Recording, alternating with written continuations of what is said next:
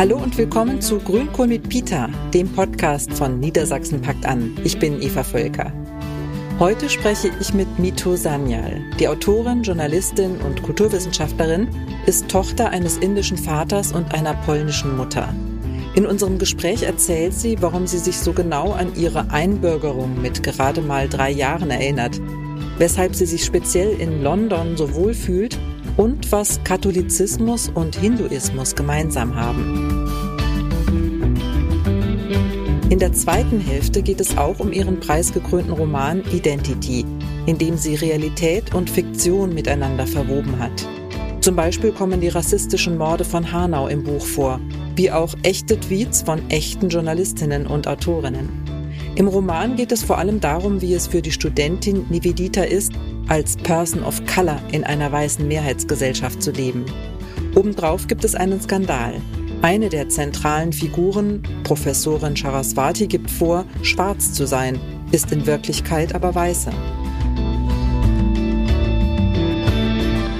Herzlich willkommen zu Grünkohl mit Peter mit Mito Sanyal. Schön, dass du da bist. Ich freue mich total dabei sein zu dürfen. Ich habe dich neulich in Göttingen erlebt bei einer wunderbaren Veranstaltung vom Literarischen Zentrum Fenster auf. Und jetzt freue ich mich umso mehr, dass wir uns ähm, direkt miteinander unterhalten, auch wenn es nicht ganz direkt ist, sondern per Zoom, aber immerhin. Oh, ich liebe das Literarische Zentrum Göttingen total. Ich finde deren Arbeit super. Ich finde diese total sympathisch. Deshalb, wie schön, dass ja. wir uns da gesehen haben. Also bevor wir ins Gespräch einsteigen, machen wir erstmal ein kleines Frage-Antwort-Spiel. Was ist dein Lieblingsgericht? Ach Gott, die großen Fragen im Leben. Was willst du heute Abend essen? Äh, ich glaube Salat mit Schafskäse und irgendwie ähm, ganz vielen Kräutern und Zeugs drin. Aber das kann man natürlich nicht die ganze Zeit essen. Deshalb braucht man immer noch andere Dinge dazu. Aber wenn es geht, dann das. Klingt lecker. Was ist dein Lieblingswort? Ich glaube, Lacrima finde ich schön. Das ist das lateinische Wort für Träne. Das hat so einen schönen Klang. Ich mag auch wilder Lavendel. Ich weiß, es anhört wie Hasta la Vista. okay. Das lasse ich dann einfach mal so stehen. Was ist für dich das dein aktuelles Unwort oder auch eine Redewendung, die du gar nicht magst? Eine Redewendung, die ich ganz schwierig finde, ist, das musst du so sehen. Ich meine, denke, wieso können mir Menschen vorschreiben, wie ich Dinge sehen muss? Das ist doch Quatsch. Mhm. Also was man eigentlich so schnell mal im Gespräch gesagt hat, ne? Genau. Gut, das war's auch schon soweit zum, zum kleinen Warm-up. Ähm, natürlich wollen wir auf jeden Fall auch über dein Buch Identity sprechen oder Identity ich weiß selber nicht, wie es ausgesprochen wird. Ich habe keine Ahnung, aber das ist ja nicht nur mit dem Titel meines Buches. Ich weiß ja nicht mal, wie mein eigener Name richtig ausgesprochen wird. Das ist ja so das Drama meines Lebens. Ich habe letztens mal ein Feature gemacht, wo ich versucht habe, ähm, dass ein Bengale mir beigebracht hat, wie mein Name ausgesprochen wird. Man hört halt immer, dass er Mitu sagt und ich sage Mitu. Also nein, nein, du hast nicht Mitu, du heißt Mitu. Und ich kann den Unterschied nicht hören. Das ist ganz schlimm. Okay. Aber Sanyal ist schon richtig. Äh, Sanyal ist schon richtig, oder? Sanyal ist die eingedeutschte Form. Auch meinen Nachnamen kann ich nicht richtig aussprechen. Ich glaube, es ist Chanal dann in, in Indien. Aber das, also wie gesagt, hier würde das niemand so aussprechen. Okay. Und für dich ist es dann auch okay, wenn es dann so ausgesprochen wird, wie ich es jetzt gerade ausgesprochen habe?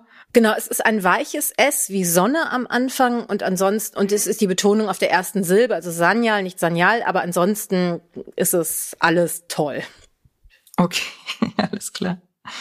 Bevor wir über dein Buch sprechen, würde ich gerne mit dir über deine Biografie sprechen. Ich finde sie zum einen sehr spannend und zum anderen weil ja, glaube ich, auch schon äh, ja eine Brücke zum Buch da ist. Die Hauptfigur Nivedita, in ihr steckt wahrscheinlich auch ein bisschen Mito Sanyal, oder? Nicht wirklich, weil was sie ja hat, ist, sie hat wie ich einen indischen Vater und eine Mutter, die in der zweiten Generation aus Polen kommt. Und es war mir wichtig, sozusagen über diese Community im weitesten Sinne zu schreiben. Aber Nivedita als Person ist schon sehr unterschiedlich von mir. Also sie ist erstmal 25 Jahre jünger, das heißt, die hat ja auch eine ganz andere Sozialisation durchlebt und alle Dinge, die ihr passieren im Leben, hätte ich mir gewünscht, dass sie mir passieren würden. Ich hätte ja super gern so eine Professorin gehabt, bei der ich ganz viel hätte lernen können und all das. Also insofern nein, aber es war mir schon wichtig, über in Anführungszeichen Menschen wie uns, also irgendwie im weitesten Sinne Mixed Race Menschen zu schreiben. Aber also, also deshalb, es steckt viel drin, aber es steckt ganz wenig autobiografisch drin. Okay. Mhm. Du hast es eben schon erwähnt, dein Vater ist Inder. Die Eltern deiner Mutter kamen aus Polen nach Deutschland. Hat dein Vater als du Kind warst, wenn du dich so zurückerinnerst, ähm, hat er da schon indische Seiten mit AI in dir zum Schwingen gebracht oder deine Mutter polnische? Also die Familie meiner Mutter aus Polen kam, das war wirklich so ein offenes Geheimnis, über das immer nicht geredet wurde. Und also meine Mutter ist ja während des Zweiten Weltkriegs geboren. Das heißt, die hat natürlich extrem viel Rassismus gegen Polen abbekommen. Und für die war das das Ziel ihres Lebens, zum Beispiel am polnischen Nachnamen loszuwerden. Also meine Mutter heißt Zagorski, also Zagoschki ausgesprochen, ist aber auch eingedeutscht natürlich, wie alles. Und ähm, die hat meinen Vater geheiratet und war so froh, dann Sanja als heißen, nicht mehr Zagorski. Die haben sich irgendwann, da war ich schon ausgezogen, auch mal scheiden lassen und die hat den Nachnamen behalten. Und das sagt ganz viel über das Deutschland aus während der Kindheit meiner Mutter, weil natürlich kriegt man viel, viel mehr Rassismus mit einem Nachnamen wie Sanyal ab, als mit einem Nachnamen wie Zagorski. Aber das war für sie emotional überhaupt nicht mehr irgendwie greifbar. Es, ich weiß, dass es für meine Oma eine Rolle gespielt hat. Es gibt bestimmte, bestimmte Sachen an meiner Oma, die hat alles eingeweckt, was nicht bei drei auf dem Baum war und so etwas. Also da ja. Ähm, ich kann mich dran erinnern, dass irgendwann eine Freundin aus der Schule irgendwie, also die Polin war irgendwie und die als als ähm, als Kind nach Deutschland gekommen ist, uns besucht hat und meine Oma mit ihr Polnisch geredet hat. Und ich war, ich bin beinahe umgekippt. Also weil ich wusste das nicht. Ich wusste nicht, dass, also wieso, wieso hat die das mir nicht gesagt? Mit Indien war das anders, weil das war halt irgendwie A, auch unübersichtlich. Also das irgendwie, das konnte man halt sehen, das konnte man jetzt auch wirklich nicht verstecken. Insofern war es immer anwesend, aber es gab ja in den 70er Jahren, ich bin Anfang der 70er Jahre geboren, immer diese großen Aushandlungsprozesse. Bringt den Kindern bloß nicht zwei Sprachen bei. Damit war nicht Englisch gemeint, noch nicht Französisch. Sonst lernen sie keine Sprache richtig.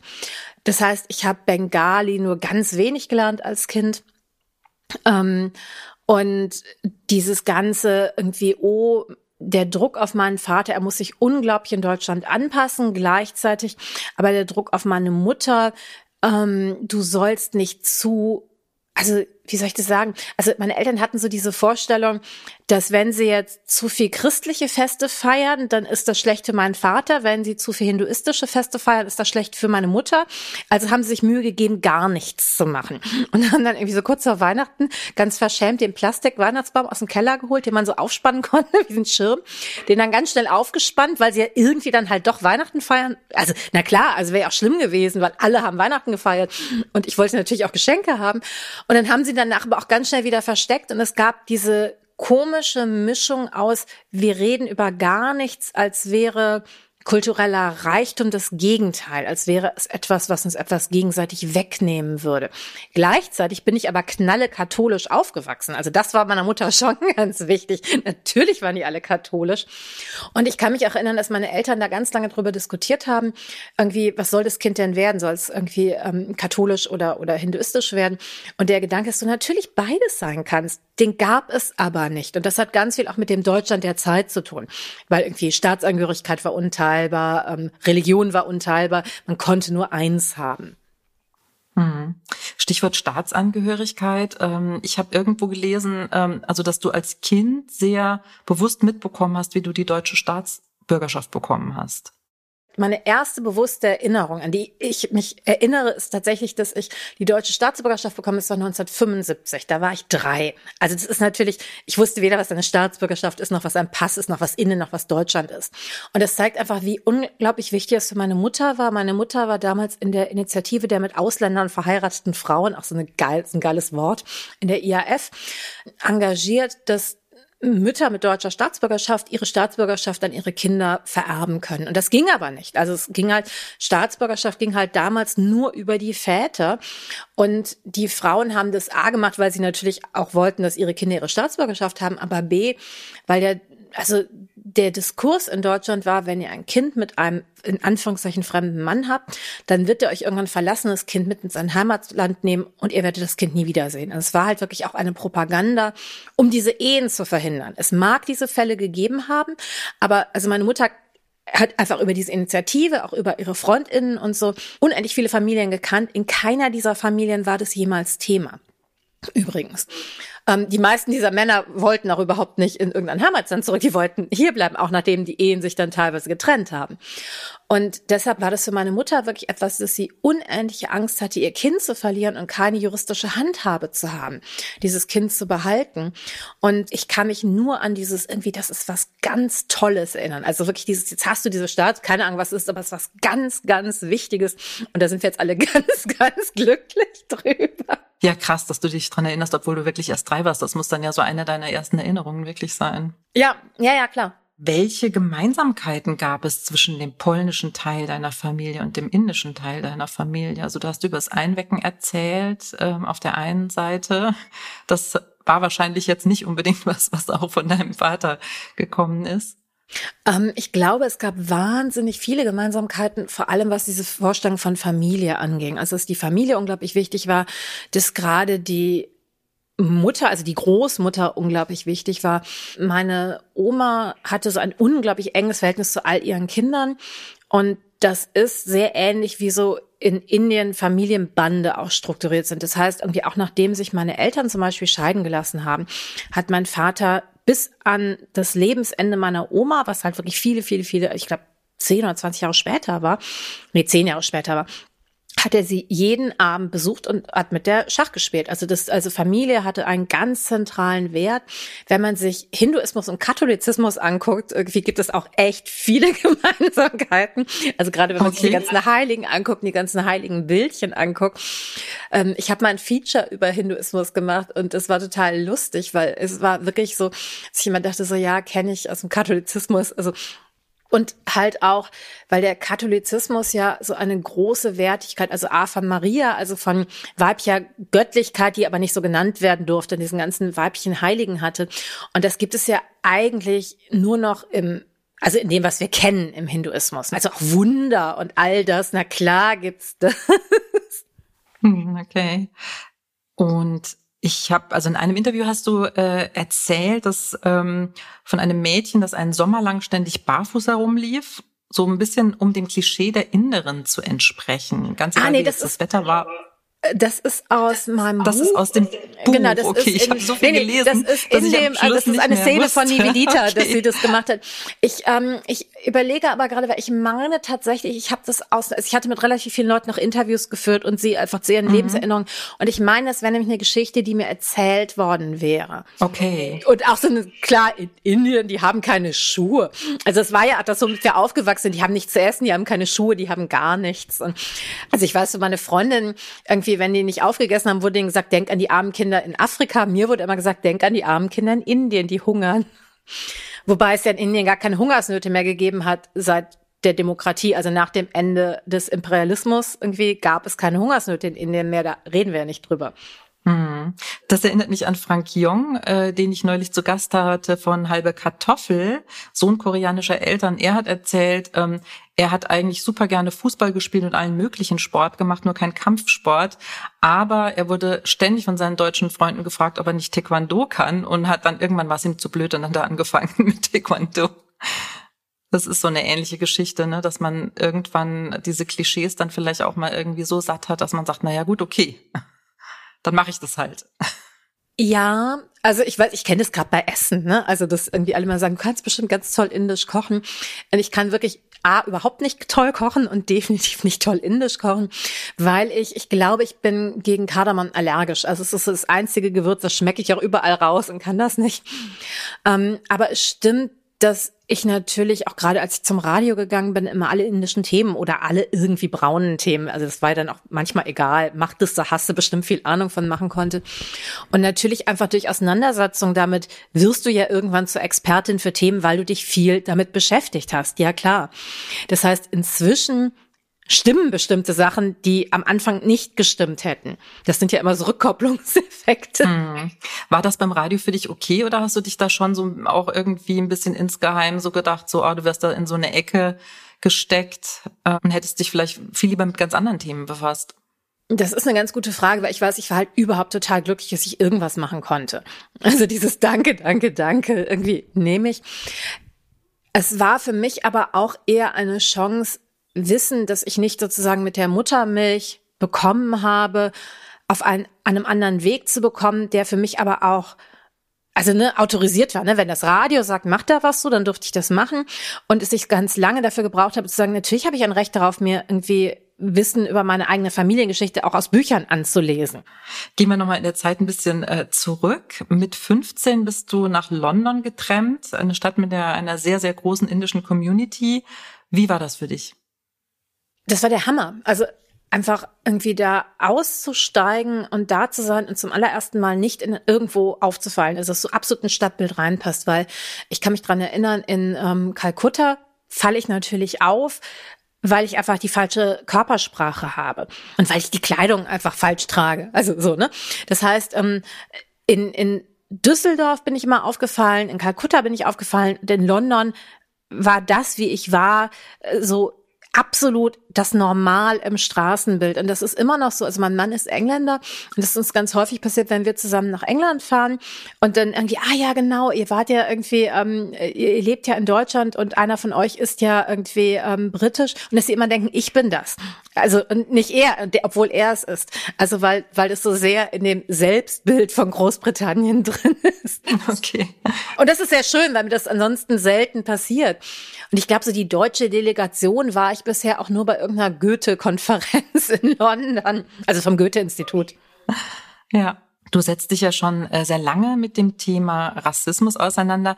Ein anderes großes Thema für dich ist Feminismus. Wie bist du zur Feministin geworden? Ich kann mich an gar keine Zeit erinnern, wo ich das nicht war. Ähm, wahrscheinlich über meine Mutter und wahrscheinlich aus den falschen Gründen. Okay. Ich glaube A, dass ich viele Dinge, die eigentlich rassistisch waren, dass ich sie als irgendwie sexistisch kodiert habe, weil es damals keine Sprache gab, weil wir halt uns über ganz viele Dinge nicht auseinandergesetzt haben. Oder wenn wir darüber geredet haben, dass es dann ganz schnell so war dieses, es gibt aber keine Menschenrassen, also kann es auch keinen Rassismus geben, Ende des Themas. Und wenn du über Rassismus reden möchtest, Mito, dann bist du rassistisch, weil du auf ein rassistisches Konzept zurückgreifst. Hurra, Dankeschön. Äh, und ich weiß, dass meine Mutter so einen Feminismus hatte, alle Männer glauben, sie sind Frauen überlegen und wollen Frauen unterdrücken. Und das ist natürlich Quatsch, das hat aber viel mit ihrer de facto Lebenserfahrung zu tun. Sie kommt aus einer Arbeiterinnenfamilie und sie wollte unbedingt aufs Gymnasium gehen. Ihre Lehrerin ist auch dann zu der Familie gegangen und hat meinen Großeltern gesagt, ja, die Ingrid irgendwie sollte dringend aufs Gymnasium gehen. Die haben gesagt, ja, wenn sie ein Sohn wäre, dann würden wir das schon irgendwie vielleicht schaffen, das irgendwie finanziell zu stemmen. Aber als Mädchen, das lohnt sich doch nicht für sie. Also, weil die wirklich so die Idee hatten, die wird ja sowieso heiraten. Und das war's dann. Und es gab halt so ganz viele Punkte im Leben meiner Mutter, wo sie wirklich de facto einfach so, so die, die, die Härten des Patriarchats gespürt hat. Und als ich dann aber auf die Welt gekommen bin, hat sie das so eins zu eins auf meinen Vater übertragen, der sich ihr überhaupt nicht durchgehend überlegen gefühlt hat, sondern der zum Beispiel von deutschen Behörden überhaupt nicht ernst genommen wurde. Das heißt irgendwie, ähm, dass sie sich meinem Vater darin unterlegen gefühlt hat. Ich glaube, mein Vater sich aber auch ihr, ne, also als, als weißer Frau darin. Und das sind so Sachen, wenn ich zurückgucke, damals war ich eins zu eins auf der Seite meiner Mutter und war, glaube ich, auch total unfair meinem armen Vater gegenüber. Aber wenn ich zurückgucke, weiß ich, dass ich mit so einem sehr schwarz-weiß Feminismus groß geworden bin als Kind. So. Mhm das feministische Denken. Es hat sich sehr stark verändert. Das hast du ja gerade schon mal ähm, angedeutet, so ein bisschen vom Schwarz-Weiß-Denken deiner Mutter ähm, zu dem, was du heute machst. Ähm, wo ist heute für dich die wichtigste Schnittstelle zwischen antirassistischem Engagement und feministischem Engagement? Ne, es geht ja um Gerechtigkeit in der Gesellschaft. Und es geht ja darum, dass wir alle dieselben Möglichkeiten haben. Und da, also und außerdem glaube ich tatsächlich, dass strukturelle ähm, Diskriminierung sehr ähnlich funktioniert.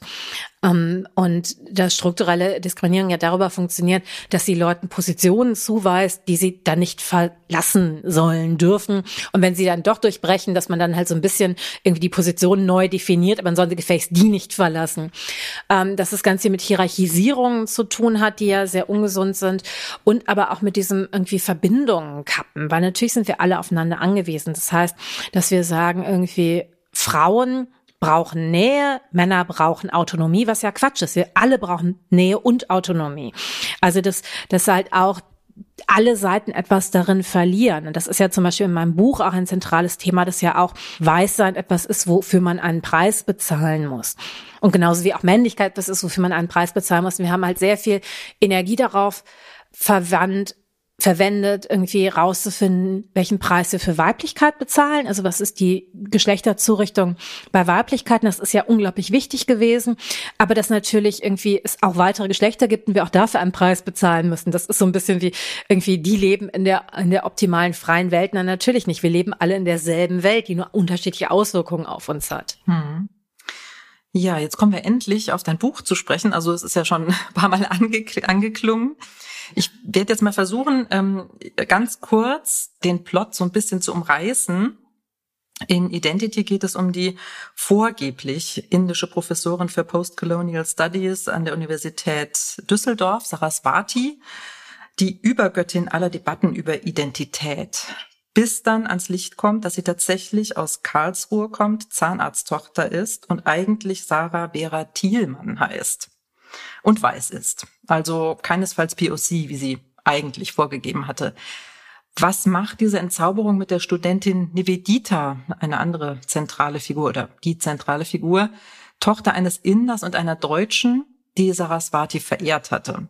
Sie bloggt unter dem Namen Identity über die beiden Themen, um die ihre Gedanken ständig kreisen, Race und Sex. Die Figuren sind überzeichnet, die Diskussionen gehen oft ins Absurde, was oft sehr lustig ist, Trifft es das so ganz grob und verkürzt? Du darfst gerne ergänzen, korrigieren. mein zentrales Thema in dem Roman ist ja Being Mixed Race. Ähm, und das ist ja so das Thema für Nivedita. Und sie kann es aber, oder, oder ich konnte es als Autorin an diesem Fall, war die so wunderschön, ähm, wie soll ich sagen, aushandeln. Ne, dass es eine Möglichkeit war, es eben nicht nur innerhalb von Nivedita in ihrer Seele irgendwie abzu, sondern es war halt in der Welt. Das heißt, auch sie selber konnte auf ihr eigenes Problem plötzlich von außen gucken und das war so wunderbar da drin. Und natürlich geht es ganz, ganz stark auch um diesen Skandal, aber ähm, der Skandal war in vielen Punkten für mich ein Vehikel. Und es ist ganz interessant, dass in der, in der Presse ganz stark dieses darf man das, darf man das nicht verhandelt wird. Darf man vorgeben, irgendwie POC zu sein, darf man das nicht. Und es gibt natürlich keine Antwort darauf.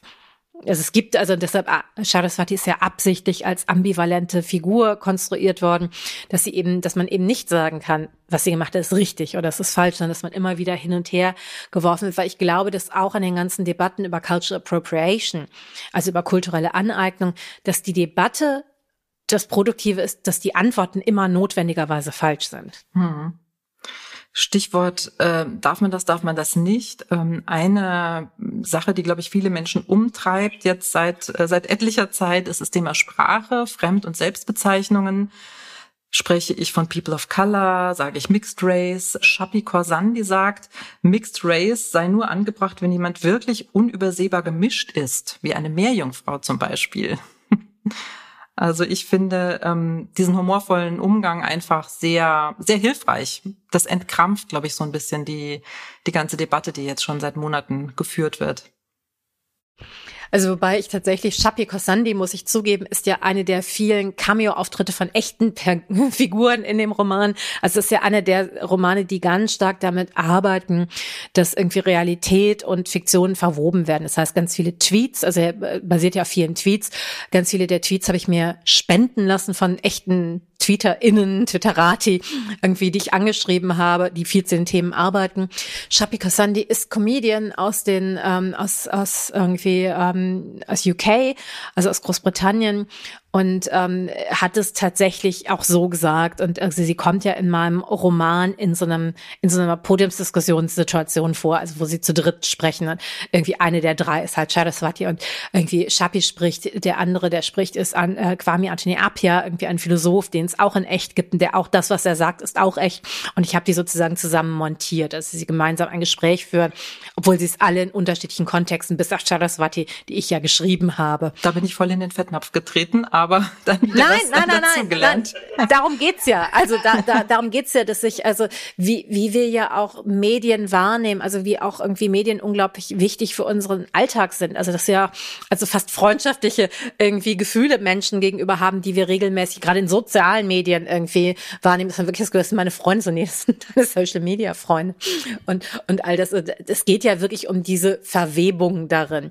Nur ich wollte jetzt nicht es mir auf die irgendwie auf die Fahnen schreiben. Habe ich einen super tollen Witz gemacht mit der Meerjungfrau. Der ist tatsächlich von Chapi Kostandi. Aber das ist ja auch ein sehr sehr interessanter Aspekt des Romans, weil du eben ja so mit Wahrheit und Fiktion spielst. Also das sind ja auch alles so ja im Prinzip Spektren, die du da verhandelst. Mir war es wichtig, einen Roman zu schreiben, der dieses unglaubliche Gefühl von Gegenwärtigkeit hat. Also dass man wirklich das Gefühl hat, irgendwie ist so ganz, ganz, ganz aktuell und das wird ja auch unter anderem dadurch erzeugt, dass die Figuren darin reale Figuren sind, die ja auch in den un unterschiedlichen Auflagen, ich glaube, es ist inzwischen in der elften Auflage des Buch und es ist dann immer mal wieder noch ein Tweet dazu wow. gekommen in einer späteren ja. Auflage und mein armer Lektor immer so, oh nein, nicht noch einer bitte. Ich so, doch, doch, doch.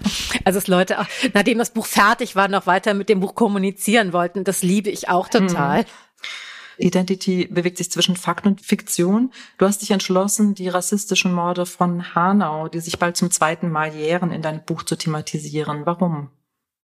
Gott, ja, es ist bald zum zweiten Mal. Unglaublich. Ähm, mir war von Anfang an klar, dass ich rassistische Morde in meinem Buch haben wollen, ist immer das falsche Wort, würde. Also irgendwie aus zwei Gründen. Ähm, der erste Grund und der allerwichtigste Grund ist, dass ich zu dem Zeitpunkt, als ich es geschrieben hatte, gab es sie einfach in der Literatur, nicht in der deutschsprachigen Literatur, so wie ich sie kannte. Also rechte, rassistische Morde. Ähm, und das weil es sie einfach in Deutschland gibt. Also nicht im Sinne von, ist das Wichtigste, was hier passiert, aber, aber wieso wird es ausgespart aus der deutschsprachigen Literatur? Das ist ja, als mein Buch erschienen ist, sind dann ja interessanterweise einige Bücher erschienen, bei denen das Thema war. Es ist auch langsam einfach Zeit gewesen. Also aus der, auf der Ebene war es mir wichtig. Ähm, es war aber auch, weil der, das Vorbild für den Fall Saraswati war der Fall von Rachel Dolezal in Amerika. Das ist ja diese schwarze Bürgerrechtsaktivistin und Universitätsdozentin, bei der dann 2015 rausgekommen ist. Sie ist aber in Wirklichkeit weiß. Und Ihr Fall ging halt sehr, sehr stark durch die sozialen Medien und nach drei Wochen, mehr oder minder, also plus minus ein paar Tagen, ist dann in Charleston dieser weiße Supremacist in eine schwarze Kirche gegangen und hat, ich glaube, neun Menschen erschossen. Und ähm, danach konnte man nicht in derselben Form über dieses Thema reden. Also das war halt sozusagen ein Endpunkt. Und mir war klar, nicht im Sinne von irgendwie, dann kommt die Realität, sondern irgendwie danach muss man sich anders auf dieses Thema beziehen. Und deshalb war mir relativ klar, dass in meinem, also die Haupthandlung spielt ja bei mir auch in diesen drei Wochen nach der, der Enthüllung und dass das, dass der Endpunkt für diese Phase in dem Buch halt eben auch ein rassistischer, irgendwie eine rassistische Mordserie sein würde. Und dann habe ich das Buch geschrieben und dann geschah Hanau auch falsches Wort, aber wir haben ja einfach keine richtigen Worte dafür. Und dann dachte ich mir, ich will keinen fiktiven, ich will Fall machen, ich will diesen echten Fall da reinbringen, weil er mich so unglaublich beschäftigt hat, weil es wirklich so plötzlich so war, dass ich in zwei Welten gelebt habe. Also in der einen Welt, wo alle Menschen, die ich kannte, nur über Hanau gesprochen haben und dann bin ich auf die Straße gegangen, einkaufen gegangen habe eine Freundin getroffen, die mich gefragt hat, ah, wie geht's dir? Und ich so, ah, total scheiße. Und sie so, warum? Was ist passiert? Und natürlich wusste die von Hanau, aber für die war das eben ein, ein, eine Sache in den Nachrichten. Wie ganz viele andere Dinge. Also mir geht's ja auch nicht den ganzen Tag schlecht, weil Menschen Mittelmeer ertrinken, was ja trotzdem ganz schrecklich ist. Und wo ich plötzlich dachte, Literatur ist einer der Orte, wo Empathie entsteht, wo Menschen uns nahe rücken und deshalb wollte ich es auch in die Literatur reinrücken. Und es ist tatsächlich eine der Szenen, die ich auch am häufigsten umgeschrieben habe, an denen ich auch am meisten gearbeitet habe auch irgendwie, ich habe mit vielen Leuten geredet, darf man das? Also nicht im Sinne von dürfen, also verbietet mir das jemand, sondern instrumentalisiere ich das Leiden der anderen für meine Literatur. Ähm, ich bin unglaublich froh. Es ist ja eine relativ kurze Szene in dem Buch. Also dass Leute immer das Gefühl haben, es ist ja eine ganz lange Szene, es sind ja ganz wenige Seiten nur. Und niemand ist in Hanau. Sie wird ja nur, die Leute hören ja nur aus den Medien davon. Ähm, und trotzdem ist es eine Szene, die für mich ganz zentral wichtig ist. Mhm. Finden auch nicht alle gut, dass ich sie reingeschrieben habe, interessanterweise. Die schreckliche Realität der rassistischen Morde von Hanau auf der einen Seite die Göttin Kali auf der anderen Seite. Sie ist ja auch auf dem Cover abgebildet. Eine angsteinflößende, männermordende Gestalt mit vier Armen, blauer Haut, rausgestreckter Zunge. In einer Hand ein blutiger Säbel, in einer anderen der Männerkopf, den sie damit abgetrennt hat. Über sie ist in Deutschland, glaube ich, nicht so viel bekannt bisher und mit ihr steht Nivedita in einem ständigen inneren Dialog. Welche Rolle spielt Kali? Kali ist zentral wichtig für das Buch, weil die Konstruktion des Buches würde ohne Kali nicht klappen. Ähm, äh, Kali ist die äh, Schutzgöttin von Bengalen. Niveditas Vater kommt ja aus Bengalen, also aus dem indischen Bundesstaat Bengalen. Ähm, und Kali ist so eine der Göttinnen, es war die erste Göttin, die die Briten getroffen haben, als sie nach irgendwie Indien gekommen sind. Und die so das Gegenteil von dem waren, was was Göttlichkeit für irgendwie Engländer war. Ne? Also A war es eine Frau, B war sie nackt, dann war die nicht weiß, also sie war halt schwarz meistens oder dunkelblau. Ähm, dann war sie gewaltsam, also auch das Gegenteil von Weiblichkeit. Und dann saß sie beim Sex oben oder, oder lag oben. Also wirklich so das, das Gegenteil der Missionarsstellung. Sie kamen damit echt überhaupt nicht klar. Ähm, Kali in dem Buch hat ja die Funktion, dass wir also das ist etwas, was mir ganz häufig aufgefallen ist bei politischen Diskussionen, dass wir irgendwann alle Argumente ausgetauscht haben, aber trotzdem nicht weiterkommen. Und ähm, für etwas wie Versöhnung oder für Verzeihen oder auch einfach nur uns gegenseitig wahrnehmen, brauchen wir manchmal ein weiteres Element. Und ich hatte halt in dem Buch halt dieses übernatürliche Element von Kali. Und deshalb irgendwie, also es gibt ja am Ende auch nochmal einen Exorzismus, den Kali durchführt. Und das wäre nicht möglich, über bestimmte Themen wie Versöhnung zu reden, ohne die Figur, die literarische Figur von Carly. Natürlich können wir es im wirklichen Leben auch machen, aber wir brauchen immer einen weiteren Aspekt jenseits ausschließlich von Logik und Argument und Ratio.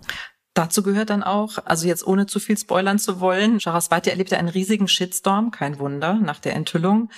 Genau, das ist auch kein Spoiler. Also das ist ja, das mache ich am erst Ende des ersten Kapitels klar. Irgendwie jetzt, es ist eben kein Krimi, ist sie braun, ist sie schwarz, sondern es ist halt wirklich, was machen wir damit? Wie gehen wir dann danach damit um? Und am Ende ist sie aber nicht am Boden zerstört und völlig fertig gemacht worden, äh, sondern für Saraswati geht es weiter. Genau, weil Menschen nicht aufhören zu existieren. Es wird immer weitergehen. Ich habe relativ viel recherchiert zu Shitstürmen, irgendwie was mit Menschen passiert. Es gibt Menschen, die, die, die sich das Leben nehmen, die diese Entscheidung treffen. Und das ist tragisch und schrecklich, aber irgendwie auch die wirklich großen, berühmten, irgendwie, irgendwie Justin Wacko zum Beispiel, die ja irgendwie ähm, der erste sehr berühmte Shitstorm, die ja nach Südafrika geflogen ist und dann ihrer kleinen Twitter-Gemeinde so blöden der als antirassistischer Witz gemeint war, Witz geschrieben hat, hoffentlich bekomme ich kein AIDS, haha, äh, nur ein Witz, ich bin ja weiß, womit sie halt wirklich auf Vorurteile hinweisen wollte. Und das ist aber geteilt worden in einen größeren Account und plötzlich haben Millionen von Menschen sie als unglaublich rassistische Person wahrgenommen und dann immer alle Has Justin landed yet getweetet. Und also diesen Hashtag. Und das war ja einer der ersten großen Shitstürme, die irgendwie bekannt geworden sind. Und sie hat ja ihren Job verloren, alles. Sie hat genau denselben Job wiederbekommen, übrigens ein Jahr später. Also das sind all diese Sachen. Ähm, Aufmerksamkeit ist eine Ressource in unserer Aufmerksamkeitsökonomie. Das heißt, irgendwie auch Shitstürme sind eine negative Form von Aufmerksamkeit. Ich hatte selber einen Shitsturm und habe danach mehr Aufträge bekommen als vorher. Das war auch interessant, weil mehr Leute schon mal meinen Namen gehört hatten. Offensichtlich war ich plötzlich wichtig genug. Und also auch darum ging es mir natürlich in dem Buch irgendwie auch diese Mechanismen aufzuzeigen. Mhm. Alte PR-Weisheit, Bad News is Good News. Ja. Am Ende auch Nevedita wird nicht depressiv, ist es da Kali, die ihr die Kraft gibt? Ähm, nein, ich glaube, was für sie irgendwie ganz wichtig ist, die geht ja zu Saraswati und versucht sie zu zur Rede zu stellen und Saraswati bleibt. Also Saraswati gibt ihr ganz viele Antworten, nicht die Antworten, die sie haben möchte, aber sie gibt ihr ganz viele Antworten und durch in dem Kontakt passiert etwas. Also weil Nivedita ja vorher nie die Gelegenheit hatte, ihre Mutter, ihren, ihren immer wieder Ex-Freund, ihre Cousine zur Rede zu stellen. Und da ist jemand, die bleibt. Das heißt, sie kann diesen ganzen Prozess einmal durchgehen. Und sie kann auch durch ihre Wut durchgehen und am Ende der Wut auch zu irgendwas kommen, wo auch sie verzeihen kann. Um verzeihen zu können, müssen wir auch das Gefühl von Ermächtigung haben. Also wenn wir uns immer noch ausgeliefert fühlen, können wir auch nicht verzeihen. Und ähm, dass durch die Nähe ganz viel passiert. Also, und ich glaube zutiefst daran, dass wir Konflikte nur in Nähe und in Kontakt klären können. Leider ist aber Nähe und Kontakt kein Garant dafür, dass sie sich lösen. Aber ohne lassen sie sich gar nicht mehr lösen. Und es passiert tatsächlich ja ganz, ganz viel während der Zeit. Und danach gehen die auch auseinander. Sie bleiben dann ja auch nicht eng miteinander, sondern irgendwie nach diesen drei Wochen, also Nivedita zieht ja für drei Wochen zu Saraswati und nach den drei Wochen zieht sie aber auch wieder aus. Also sie verbringt jetzt nicht den Rest ihres Lebens mit ihr. Ist es äh, auch das, was du dir für unsere Gesellschaft in dem aktuellen Diskurs zu äh, Rassismus wünschst? Also dass man in Kontakt bleibt und dann ja durch ähm, Empowerment dazu kommen, zu verzeihen? Also ich glaube tatsächlich, ja, das in Kontakt bleiben ist mir ein wichtiges. Ich glaube, an bestimmten Punkten geht es darum, dass wir strukturelle Änderungen vornehmen müssen. Dass wir Strukturen auf Rassismus durchleuchten müssen und irgendwie ähm, Strukturen gerechter machen müssen. Und es gibt ja dieses wunderbare Buch von äh, Aladdin El-Mafalani, Wozu Rassismus, das ich sehr, sehr hilfreich finde. Also weil er wirklich sagt, dann es geht nicht darum, dass die Aufklärung besonders irgendwie ähm, rassistisch ist oder oder oder, sondern dass alle unsere Institutionen zu Zeiten von massivem Rassismus gewachsen sind. Das heißt, es ist ein integraler Bestandteil all unserer Institutionen. Und wir müssen deshalb unsere Institutionen verändern. Und es geht eben nicht darum, wer sind die bösen Menschen darin.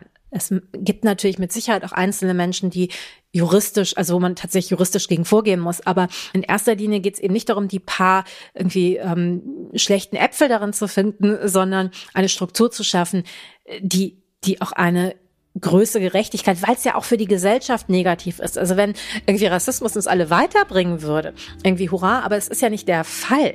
Also wir brauchen uns ja alle. Also wenn wir etwas an dieser Pandemie hätten lernen sollen, dann, dass wir alle aufeinander angewiesen sind und auch alle auf unser gemeinsames Wohlwollen angewiesen sind.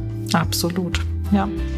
Vielen Dank, liebe MeToo, für die Einblicke in deine Arbeit, deine Gedanken, dein Leben. Ich danke dir. Das war das Gespräch mit Mitu Sanyal. Ich hoffe, es hat euch gefallen. Ich musste immer wieder laut lachen, als ich ihr Buch las, gebe aber auch zu, dass ich zwischendurch manchmal ein wenig verwirrt war. Ich mag es sehr, wie Mito Sanyal die Debatte über Rassismus und Identität mit Humor entkrampft. Trotzdem stellt sie sich dabei auch sehr ernsten Themen.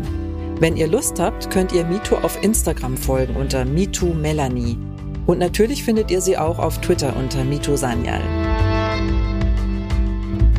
Das war's wieder mal von Grünkohl mit Peter. Wir freuen uns über eure Bewertung auf Apple Podcast. Wenn ihr keine Folge verpassen wollt, abonniert Grünkohl mit Peter auf Apple Podcast oder jedem anderen Lieblingspodcast-Kanal. Das Team von Grünkohl mit Peter freut sich auch über Anregungen oder Kritik von euch. Schreibt eine Mail an bündnismitue.niedersachsen.de. Danke fürs Zuhören und tschüss, bis zum nächsten Mal.